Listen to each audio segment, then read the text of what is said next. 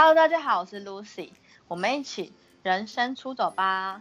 好，那这一次邀请到的嘉宾呢，其实他自己本身有一个粉专叫做小太阳聊心事。那你乍听之下呢，你就觉得，哎，他本业会不会是什么心理咨商师之类的？但是呢，其实他这个人很特别。然后你听他的叙述呢，你就会觉得，哎，其实这么年轻的女孩怎么会有这么多很棒的想法？让我们一起欢迎小太阳。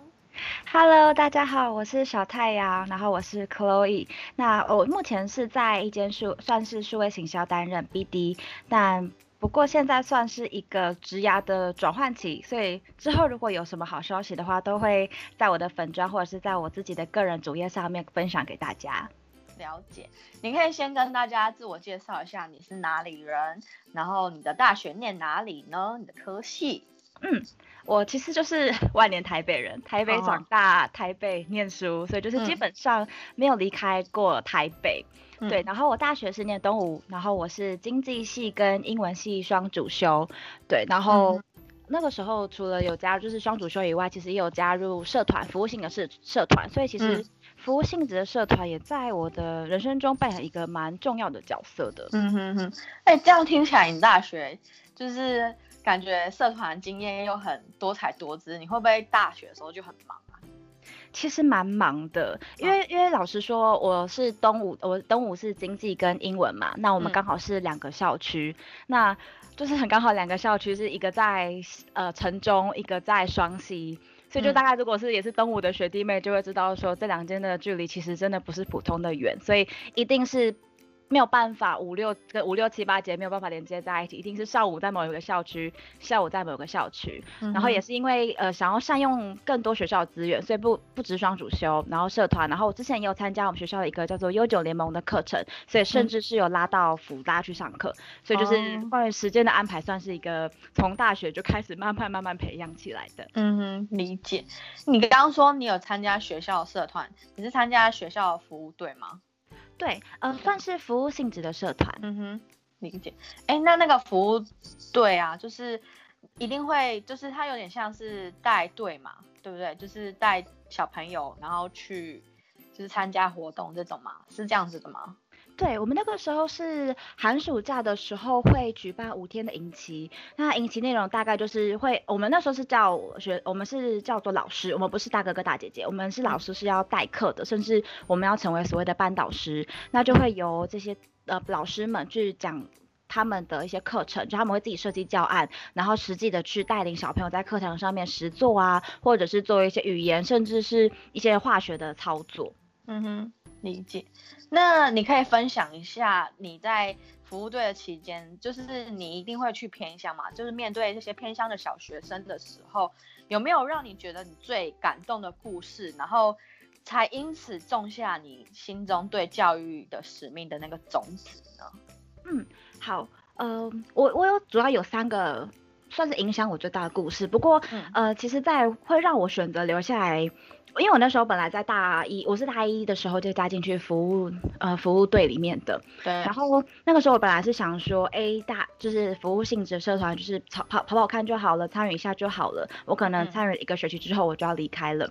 可是那个时候，在我大一上的那个营期的最后一天，我记得是最后一天还是哪一天，我有点忘记了。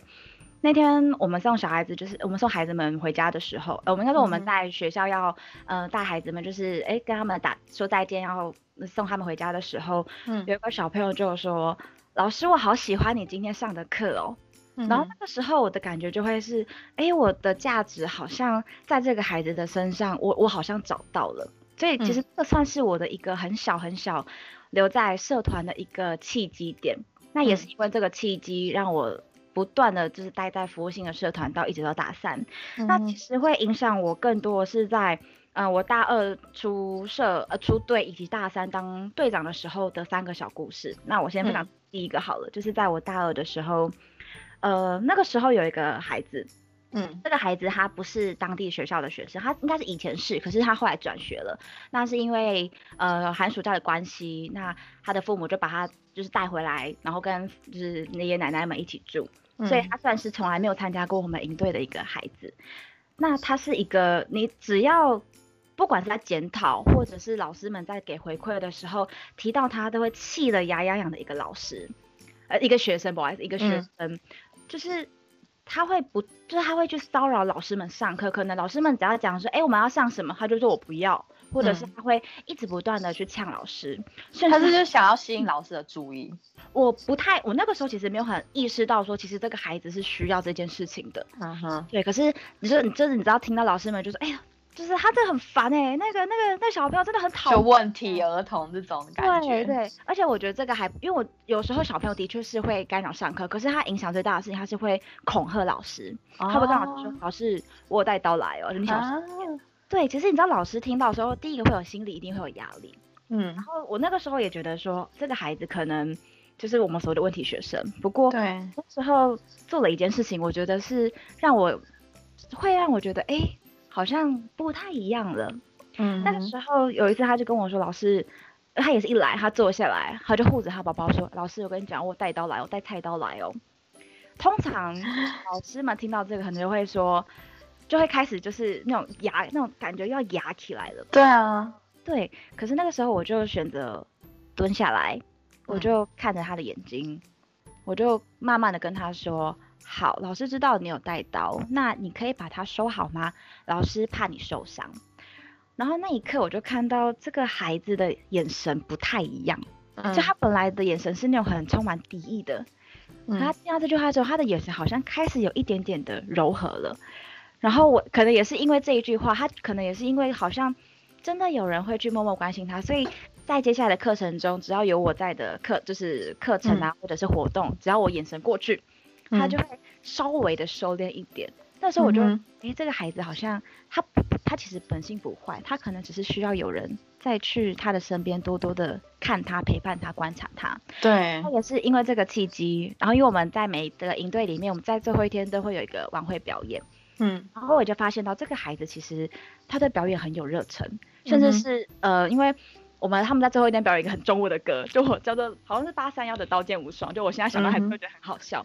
可是让我没有想到的事情，这个孩子是他回家的时候，他用手抄的方式，他抄了三份歌词给他的另外的伙伴们。嗯，等于他是。我就是很奉献的再去做这件事情，然后我看到之后，我觉得这个孩子很感动哎，对对，他是愿意的。然后后来我就有跟他说，好，那老师赋给赋予你一个责任，就是你要成为晚会的小天使，就是你要带带大家练。然后当他被赋予这个责任之后，他会更主动的去。就是会想说，哎，我们在里面要加什么表演呐？我或者说我们要怎么搭配啊？或者是我还要翻一个跟斗，要表现。我觉得在那一刻，这个孩子他好像被看见了。然后也是在最后一天，我们晚会表演完结束之后，因为我们那时候还有分，就是第一名就前三名跟进步奖。然后那个时候我选择把进步奖给他。然后那个礼物其实就是普通人会觉得说那很一般很平常，就是好像是立可带组合吧。可是我给他这个奖项之后，他过了五分钟，他把立可带组合里面其中一个拿出来，然后就放到我的手上，他就 拍拍我，他就说：“老师，谢谢你这五天来的照顾。”对，你知道我听到那一句话，对我听到那一句话的时候，我就会觉得，我这五天我好像做了一件很棒的事情，我好像让一个孩子感觉到有被尊重的感觉。就，但其实后来我再也没有遇到过这个孩子，但是我不知道我的那五天有没有办法成为他一个生命中很重要的角色。或许可，或许可能，我觉得肯肯定有啊。嗯，你知道我听完我听完这个故事，我真的现在。身体都起鸡皮疙瘩，因为就是你会知，你会从前面他原本是一个老师眼中的问题学生，而且他竟然就是他这个年纪上课竟然会带刀，你是一般城市小孩你是无法想象的。对，就是你懂我意思吗？就是在这么小年纪，然后他竟然会带这么一个危险的武器去上课，然后就是他是老师所有老师眼中的就是问题小孩，可是竟然没有一个老师能够。放下身段也好，或者是特意走到他前面去关心他也好，就是你竟然就是做了这个这个小动作去关心他，就低声，然后去以就是跟他平行的视角去关心他，去嗯保护他这个问题，然后竟然隔几天之后，他的转态度就完全一百八十度大转变，变得很一个变成一个很积极投入在活动里面的小孩，耶。对，就是我觉得这个很就是这样子的一个速度很快，对啊，就是它是快到让我觉得，哎，我好像我我刚刚到底做了什么事情，是是是连我可能连我自己都没有意识到的，嗯嗯，对，然后其实我也在想，那个孩子可能其实没有带危险的武器，他可能只是想要虚张声势，他可能是想，但是我觉得他那是他的保护色，嗯。嗯，因为他可能不想要被在被伤害，或者是其实有很多很多理由。但我觉得那个都是让这个，我觉得有很不管是社会，不管是家庭，还是这个孩子的求学背景，我觉得有太多的因素让这个孩子有这样子的一个反应。对，没错，没错。嗯，就是真的难怪你，你当下听的时候，你没有。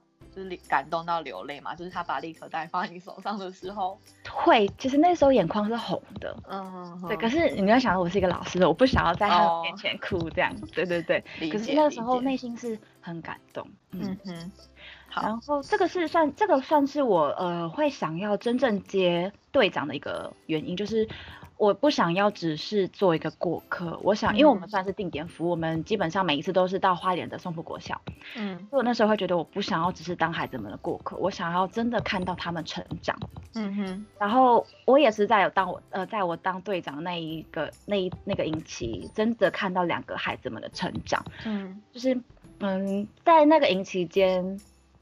就在我当队长那个营期的最后一次在晚会的时候，有一个孩子，他是我好像我记得我是从小四的时候看着他，然后一直到小六，因为晚上小，然后就是他那个时候是小六要准准备要毕业，嗯，他那个时候也是晚会结束，他就跑到我面前说：“哎，老师，我以后也要去念东吴大学。”嗯哼，当我听到这一句话的时候，我是一半喜一半忧。为什么？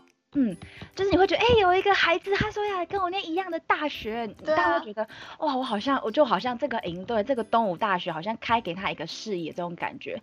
可是我那个榜样啊，对，我觉得应该是那个时候会觉得东吴大学的老师们，就我们这些算是呃去带服务队的人，是他的榜样。可是我那时候担心的事情是，那他的视野是不是就定了？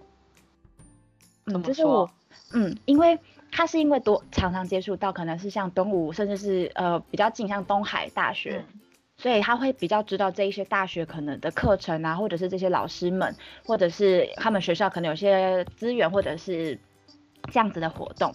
嗯，可是我在思考的是说，但东吴以外的世界还这么广，甚至台湾以外的世界这么广，那我有没有机会让这些孩子们看到除了东吴以外的世界？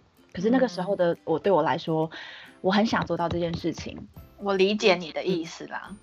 嗯，对，就是你会很想要做，可是其实你能够就是在以一个大学生这样子的角色来讲的话，你能够做的其实就只有陪伴。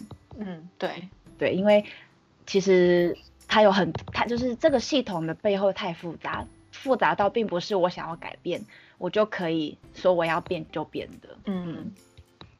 对，然后。这算是一个其中的改变，然后另外一个是，呃，也是同年级的学生，他也是小六，他也是在最后一天的时候，就是偷偷的跑到我旁边，然后因为我们那都写小，就是写纸条的习惯，嗯，然后就偷偷的跑到我旁边，然后就塞了一个纸条，他就说老师等我等一下离开的时候你再看，然后我就哦好。就我跟那个学生其实也蛮蛮熟的，嗯，然后他离开之后，我就打开那一张纸条，然后我就打开之后我就就哭了。他他上面写了说：“老师，谢谢你，你是我看过最爱我的人。”天哪！嗯，其实我看到这一句话的时候，我我内心是很心疼，就是嗯，我很相信孩子们说的话，我觉得孩子们。的语言是有力量的，嗯，所以当孩子今天说老师你是我看过最爱我的人的时候，我心里想的事情是，我只是一个寒暑假来五天，我没有办法陪你很久，甚至是我可能不是你的家人，我甚至连你的老真正的老师都不是，我凭什么成为你最爱的人？那我就会再往后去思考说，那他的背景是他的家庭背景，嗯，他的这一路以来有没有人听过他讲话？嗯，对，这三这三个孩子算是一个，因为我刚刚前面有讲到说我是一个万年台北人，我在台北念书，呃，我在台北出生，我在台北念书，我看到的都是台北的一些很好的资源。对，当我真正走进去这样子的一个环境的时候，我就发现到我看的太狭隘了。我看到这些孩子们给我了太多太多不一样的世界，不一样的视野。对，其实从你这三个故事来分析的话，还是可以看出明显的就是资源分配不平均，就是教育资源分配不平均这个问题。嗯嗯，但是也不是说一招一戏就能改变这一个整个背后的架构的。但是其实你身为你就是你身为在里面的。教育者就是你是他们的老师，即便你只想短短的待个三五天，但是我觉得你内心可能是还蛮希望你可以自己一直在这个教育界的领域里面做一些付出你的个人的力量，然后做一些改变的吧。没有错，就是我我会觉得教育其实是自己一辈子的使命。嗯所以，我大概从大学的时候，我就有去，就是呃参与像是 TFT 军医，或者是其他的一些跟教育。然后我在大学又就是参加一个叫做 LIS 情境科学教材的一个算是实习，因为我觉得这些其实还有很多组织，其实他们都是在为孩，就是他们真的想要为孩子们做点什么，嗯，而且他们是用就是学校以外的力量，甚至像 TFT。对，因为其实像我前阵子有申请，然后也蛮顺利的，所以之后如果有就是尽快也会再更新。嗯，那其实以 TFT 来讲的话，就是以一个他就是真的把老师们带进去教育现场，还希望让更多的孩子们有机会，甚至让更多的学校有机会选择更不一样的老师，然后让这些老师有机会带领孩子们走向更有趣的未来。嗯哼，理解。那再回到你，你说你在服务队到最后有担任到社长的位置吗？嗯，对。但是身为社长的话，就是我在事前访问之前有理理解你的那个那时候的处境，就是那时候的同期只有你一个人，然后你下面还有学弟妹要带。那这时候你的心境是怎么样的？你可以分享你这一段的历程吗？嗯。其实那一个时间点会觉得，嗯，会稍微觉得自己有点孤单，嗯，对，其实就是要像我现在回想那一段时间的话，我觉得这个可能跟自己的个性有关，也有可能跟那个时候的状态状况都也有关。其实我觉得那时候的自己是一种很无力的，就呃，可能也带着一点择善固执跟一意孤行，嗯，对，这也是为什么导致呃后来其实社团。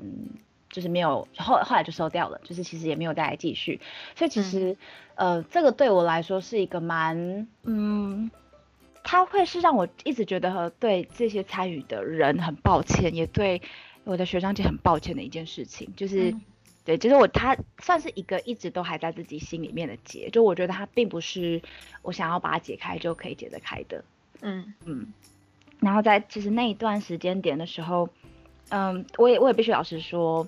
我我其实到现在我还没有办法，呃，让自己走出那样子的一个阶段。这是为什么我会大量的去上，不管是 NLP 或者是萨提这种自我类似这种自我觉察的一些课程，因为我想要把我想要有朝有朝一日或者有机会把自己从那样子的状态中带回来，带回真正的自我。嗯，因为服务队对你来讲应该是一个你最热爱的社团，但是。很不幸的，这个社团竟然终结在你的手上，想必你那时候的心情肯定是觉得很心中五味杂陈吧？嗯，一定会的，因为嗯，我就会觉得它是一个断送，这讲的很严重，就是它是一个断送在自己手上的一个社团。嗯，但但如果说是要我去跟那个时候的自己讲讲一些事，讲一些话的话，嗯，我会选择跟那个时候的我说，嗯，我觉得。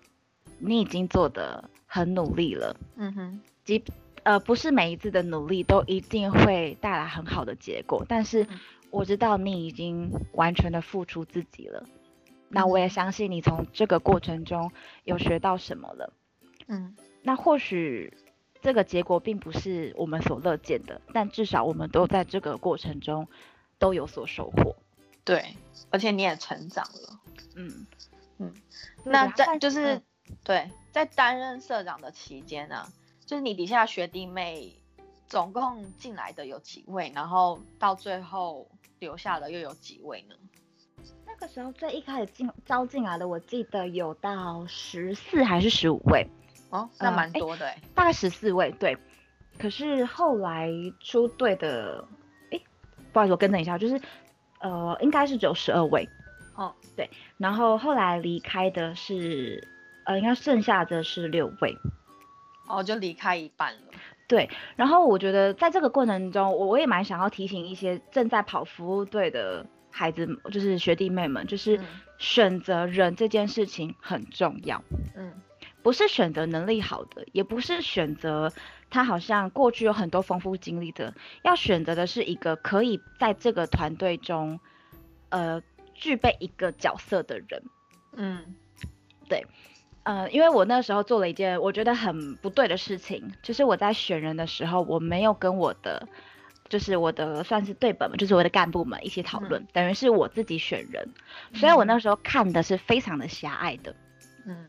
所以有可能是因为这样子，所以才会导致其实离开的人也会变多。所以呃，我并不会说呃不能离开，只是如果可以的话，或许我们可以在前面的时候，在选人的时候，我们就先针对这件事情，由干部们先来去一同的讨论。对对，而不是让队长一个人看这个团队，因为这样子的团队。就是队长的，他不是整个队的。对啊，因为我觉得你自己可能身为队长，很想要把所有的事情担负在你的肩膀上，因为你觉得这这就是你的责任呐，你就是要把它做好。可是你要看的大局是，你要退一步看大局是，这个是服务队是属于你们社团里面的干部的，就是属于大家的，就你可以把责任分配，而不是说所把所有事情扛在你的肩膀上。对，我觉得你那时候可能就是太想要负责了，太想要把这件事情做好，嗯，所以变成说你什么事情都拿来你自己做，是这样子的感觉吗？我觉得是，对，因为因为你会想要，你因为你因为那个时候会觉得说，所谓的队长就是要一肩扛下所有，可是我现在会换换个方向，往另外一个方向想，是说，所谓的队长并不是要一肩扛下，他是要在后面做支撑，这是我对于领导者的一个概念，就是他。我对于我来说，我的领导的方式可能不一定是我带着你们全部人一起往前冲，嗯，可是应该如果是我现在的话，我会选择把能力就是下方任务给每一个人，让你们自己往前冲，我在后面看你们需要什么。没错，嗯，其实你可以把这个社团里面的这个组织架构把它放大来看，看到企业也是这样子啊。对，就是如果一家成功的公司，它会是。下面所有的人，大家一起集思广益的去完成一件事情，而不是老板一个人带头在前面冲。其实这样子进步不会比一群人的进步还要来得快。就你懂我意思吗？对，所以其实我觉得在服务队的那些经验，也也算是某某一些层面帮助到自己在很多工作上啊，或者是在在实习上面的时候，有一些心态上面的建立。没错，没错，我觉得这样也蛮好。就是你那时候毕竟也还年轻嘛，就是。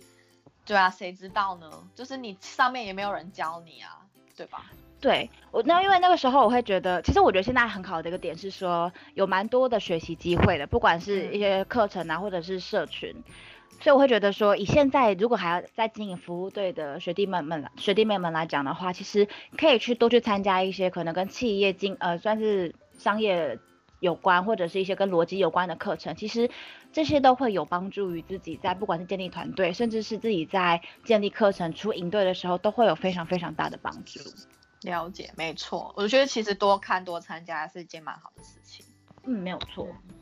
那就是从你的呃学校。就是到你的职涯这个部分啊，就是在校内从社团到实习都是接触有关于教育方面的工作，直到出社会的第一份正职，反而你你就是像你刚刚前面自我介绍一下，你现在是数位行销联盟的 BD，对，决定这个转变的因素为何呢？因为就是前面听你讲这些，你过去在呃大学里面。在在那个服务队的时候，你在讲教育的时候，你是很有热忱的。嗯。但是为什么这份热忱反而不会变成推动你决定你第一份职业的内容呢？想要了想要了解你这个部分。嗯嗯嗯，其实那时候在呃要毕业前的时候，我有在目前的，应该说我那时候就不断的在思考，就是关于我以后的职涯的规划。嗯，然后那时候当然。一定会觉得说啊，教育是我最热爱的，我一定要往教育走，或者是我这辈子就是要做教育。对。可是那个时候我就问自己说，我是因为真的很喜欢教育，所以才走上这条路，还是因为我大学都在参加这件事情而别无选择，我才走上这条路？嗯，对，因为我觉得这个两个很重要，是你是因为有选择你才留下来，还是你是被迫被自己被迫留下来？所以那个时候，呃。我也蛮幸运的，就是我那时候在要毕业前，我就接到了联盟行销 BD offer，这就是这个的 offer。嗯，然后那时候我甚至还去算了塔罗。对，就是你知道，就是人 人只要在一个就是呃迷茫的时候，都会想要追求一些玄学。嗯嗯嗯。我记得那个时候我去算塔罗的时候，塔老老师就跟我说：“哎，你现在就是我现在这个联盟学校 BD 的工作，他就说：哎，这份工作有问题哦。”然后我就想到。是什么问题？然后我就再继续追问嘛。嗯。然后那个塔罗师就跟我说，嗯，塔罗没有告诉我是什么问题。嗯。可是他就只有告诉我有问题，叫你要留在现在的环境里面。哦。对。那通常大部分的人可能听到就是这样子的话，就会觉得啊，那我就是要继续留在教育啊。嗯。我我就是要继续做这份工作。嗯。可是我那天回家，我就一直想，我就一直想，我就想说，嗯，我想我需要让牌卡决定我的人生吗？还是我想要为自己勇敢一次，然后那个时候我就思考了很久。我在隔天的时候，我就打电话给我现在的公司，我就说，哦，我想要接下联盟营销 BD offer。嗯，对。然后那个时候也抱持了另外一个想法是。或许我可以先去外面的世界，我多绕一下，我多看一下，我可能多磨练个两三年，我也有机会在。如果我在这个过程中，我发现我真的很喜欢很喜欢教育，我还是对于这个非常热忱的话，那我再把我在外面所学的带回来，也也不是问题。时间，对，也也是就不迟这样子。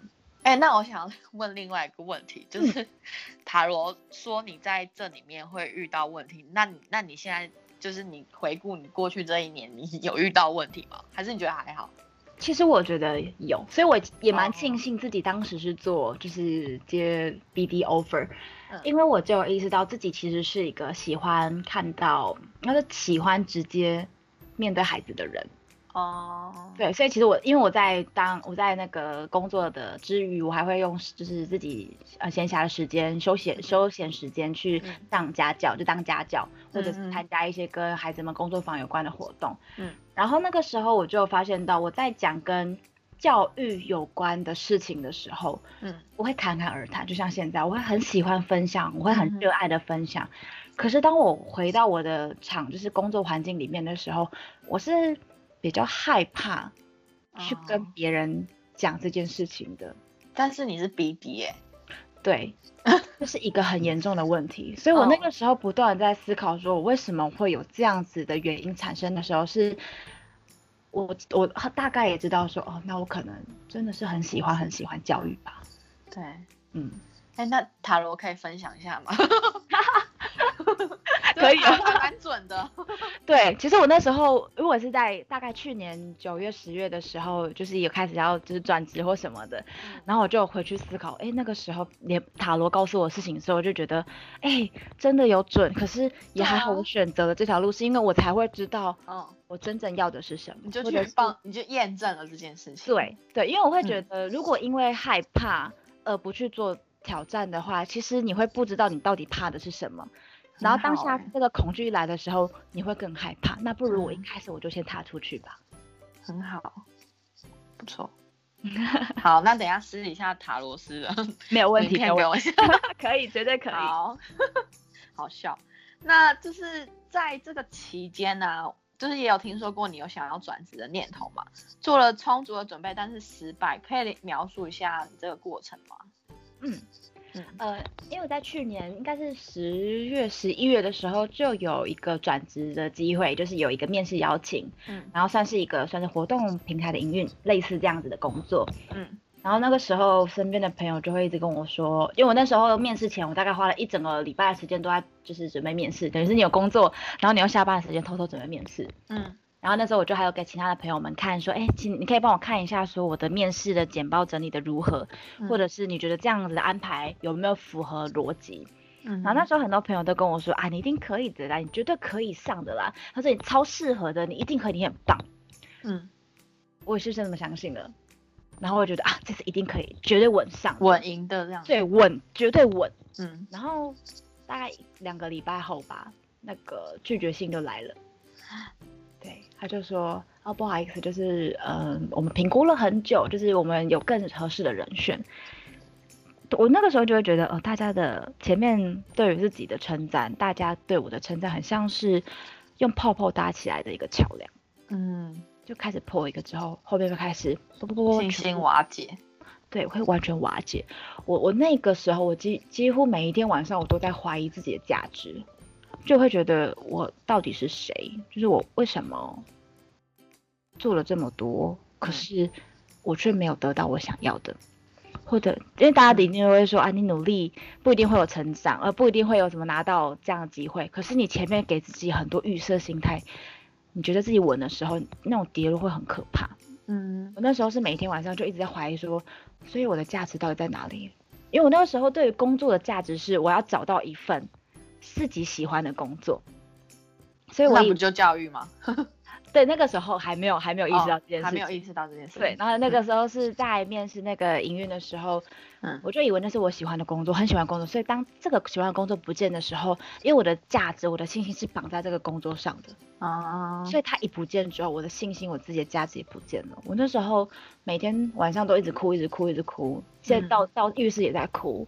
然后因为你很看重这件事情啊。对，因为我那个时候满脑子想的，我想要逃离。现在的环境，我想要找到一份自己喜欢的工作，我没有了怎么办？我这个我这一辈子我就这样子了。然后那时候甚至还会很负面的想着说，那要不要我就登出世界啊？很可怕，很负面，负面到我现在回想，我都会觉得那时候的你在想什么？可是，嗯，那个时候真的没有办法去压抑这样子的一个情绪。嗯，大概也是过了两三个礼拜后，我才慢慢走出来。可是我觉得那还没有真正好，就。朋友只要问我说：“哎，你那个怎么样？”我就先不要，就先不要问我，就不要问。对我就会是一个逃避的姿态。嗯。然后很有趣的事情是，大概在隔了一个月之后，我又接到另外一个算是嗯转职的面试邀请。然后这就是一个算是线上课程的平台的呃课程开发。嗯。那时候也是一样，就是我在准备，准备了一个礼拜，准备的很充足。然后前面的团团建环节都一模一样，朋友都说啊你一定可以，你很适合。然后我也觉得啊我应该也可以。最后嗯也是失败了，就是一样的情况，一样的准备，一样的结果。哎，可是这次第二次线上开发的这个邀是这个这个转职的是对方提出的哎，呃，应该是这个是我呃本应该说这个比较有趣，是我本来申请 A 职位，嗯，对，然后后来他说哦 A 职位有人选了，我就马上再跟他说，其实我 B 职位也可以，我可以面试看看，对，所以是这样的一个机会，理解，对。然后，但是也是跟前面的过程一样，就是一分原本信心很高，一百分这样子。对，而且还是自己要，还是自己要到面试的机会，我就觉得天哪，也很棒。但这次失败之后，我一样很难过。可是我这次我发现，我只花了一个晚上我就出来了。怎么这个过程你怎么安慰自己的？很有趣的是，在我那个晚，就是我第二个工作失败的那个。那天晚上，嗯，我就躺在，我就静，我就静静的躺在床上，然后我就一手摸着我的左胸口，然后一手放在我的头上，我就这样摸摸自己，我就拍拍自己，我就用一种很像是那种灵肉分体，就是有人说什么灵魂出窍那种感觉，但是没有那么那么夸张。可是我就是用一种把自己抽离出来，我不再是黄君颖，我不，而且我不再是黄君颖，我不是可以，我不是小太阳，我是我的朋友。嗯，我那时候就用一种朋友的姿态摸摸自己的头，摸摸自己的心，我就跟自己说，嗯，我知道你现在很痛苦，我也知道你现在非常的难过，嗯，你可以哭，你绝对可以哭，你这个情绪绝对没有问题。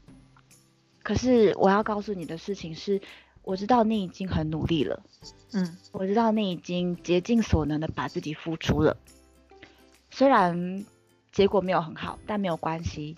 我会在这里一直陪着你，因为我很爱着你。对我那时候，我那天晚上我就不断的在告诉自己这句，算是这一段话。那时候我就会觉得，对，就我在我到底在害怕什么？我是在害怕我没有价值吗？还是我是在害怕我不会被人家喜欢？可是我还喜欢着我自己呀，我还爱着我自己呀。对啊，对，在那样子的环，就是在那样的一个情境中，我就发现，哎，我好像没有这么难过了，我好像走出来了。真的是我觉得跟上一个失败差很差距很大的一个地方，就我不再自我批判，就我不再把自己踩在脚底下，而是我把自己捧在手里面的感觉。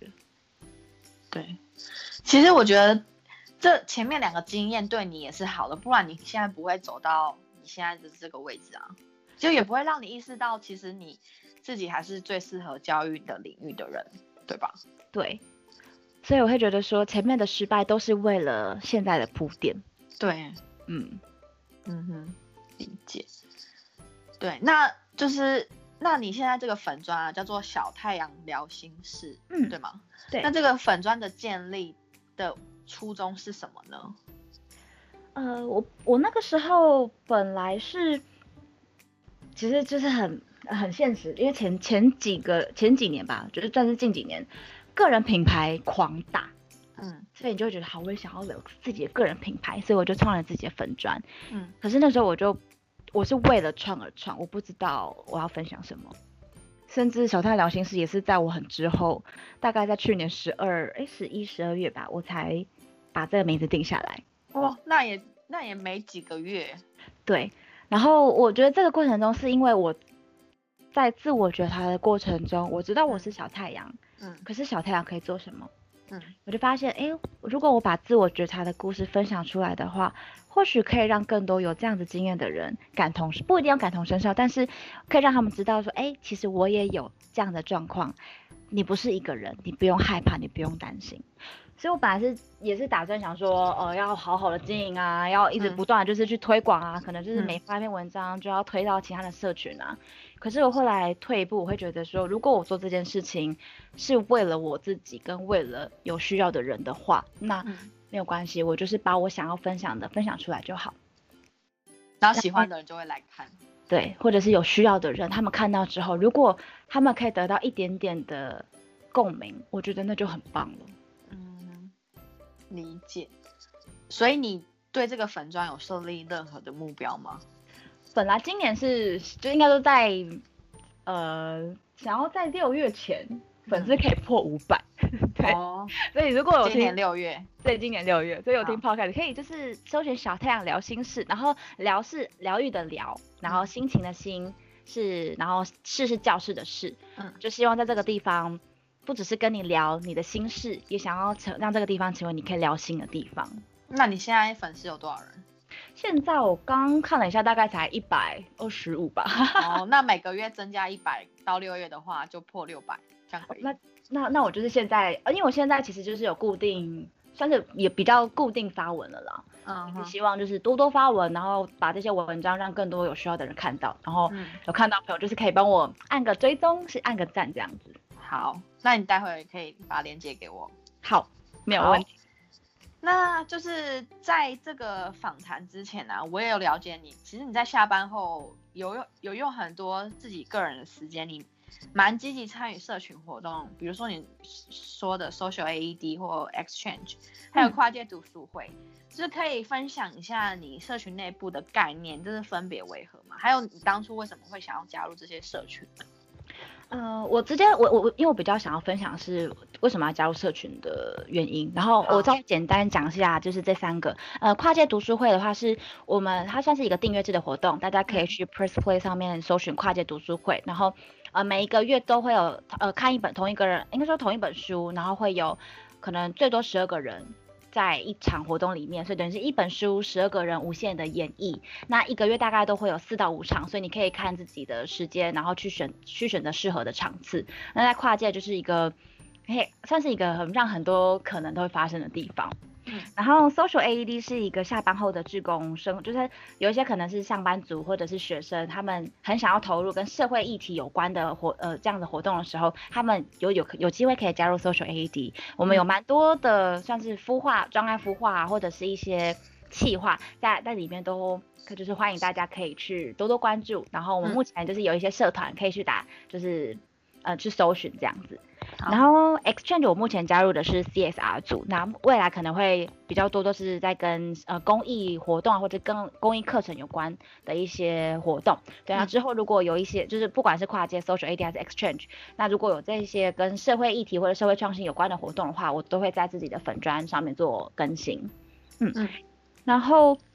其实我大概在去年，呃，因为我在去年一月的时候，我加入一个叫做商业思维学院，然后我觉得它是一个开启我社群的齿轮，然后齿轮就很就很像是那种不断的在打开一个齿轮之后，会跟会带动另外一个齿轮运转，所以我觉得我在二零二零年的上半年，我的齿轮是不断疯狂的运转的。嗯，那个时候我每天，我大概一个礼拜吧，我可以参加五到六场的活动，我下班后也是。天哪！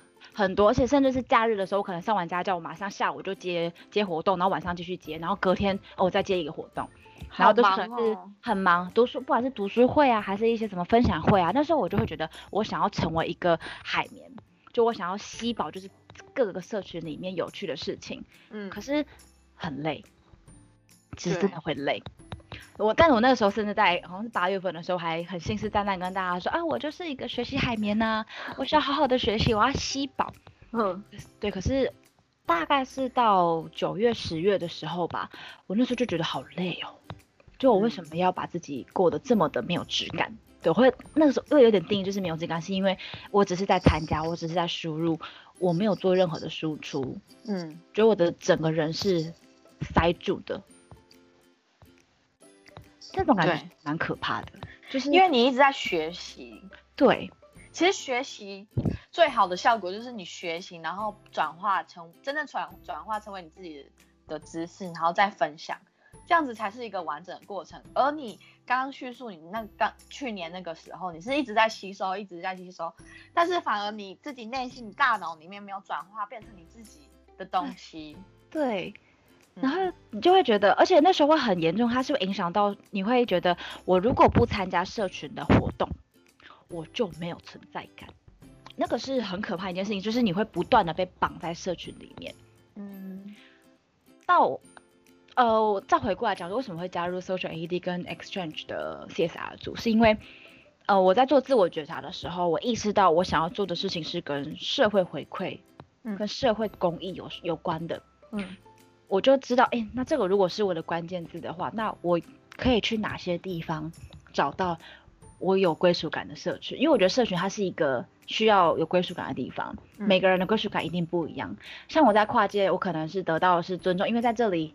你的很多想法，你你提出来，你是被你是可以被尊重的。嗯，那像 social AD 这边就很像是爱与关怀那种感觉，就是在这边，因为你就是很想要做你很喜欢的事情，所以我后来在发，后来我在选择社群这件事情的时候，我会回过来先问自己，我到底想要得到什么？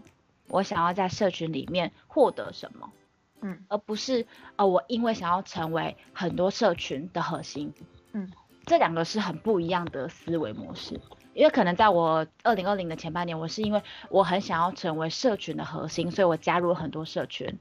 可是就会很累的原，这除了会很累，因为你的时间其实是不够的。再来就是你会在角色切换，你会切换的很频繁，你会也会很累。嗯，所以我现在会再退回一步，会去问自己，就是我到底想要什么，我喜欢什么。嗯，或者是我想要看到我的影响力在哪里可以发挥，我想要解决什么问题，用这些问题去帮自己思考之后，甚至参与社群，它并不是一个必要的。对，因为有时候我觉得更多时时间应该是留给自己，就是请，就是你要了解你自己想要什么，然后真的确定之后，你才会去向外寻求，而不是说你一直向外寻求，然后反观你自己内在。自己自己真正的需求，你真的都不知道。对，这样子我觉得其实还蛮，就是会心累啦。就是像你刚刚说的，而且那时候有些有些人其实就问我说，很多人都问我说啊，你这样不累吗？因为毕竟他们就看到我的现实，就是不是在社群，不然就是在去社群的路上。对，一定会有人说，哎，你这样不累吗？我那时候还说不会，我看着大家，我就我就不累了。我现在会想说，嗯，这个这个这个女孩真傻。因为那个时候会觉得把自己无无完全的奉献出来是一种很好玩的事情，就也跟你的粉丝专业的名称。有点关，有点类似啦。对对，可是现在我会退回来，会想要把更多的时间留给自己，因为我不只想要聊别人的心，我也想要聊自己的心。而且其实我跟嗯外表不太一样，就是大家会觉得我好像是一个很外放、很自信的人，可是其实在很多的时候，我反而是怕生的。嗯嗯，就是我其实蛮蛮怕去跟人家有太多太多的连接交流。呃，其实我是喜欢跟我。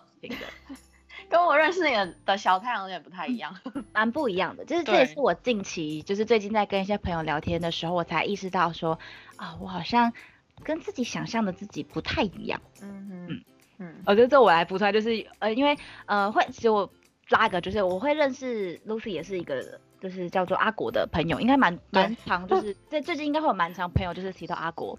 他上上一集已经被提到哎，对他就是一个很 很容易，他就是一个很厉害很厉害会把大家拉在一起的人。然后我会认识 Lucy 也是因为是阿国的邀请，嗯，然后我也是在跟他做一些分享的时候才意识到说，哦，原来自己其实没有这么的很很喜欢外向这件事情。我其实需要的是更多更多的时间留给自己。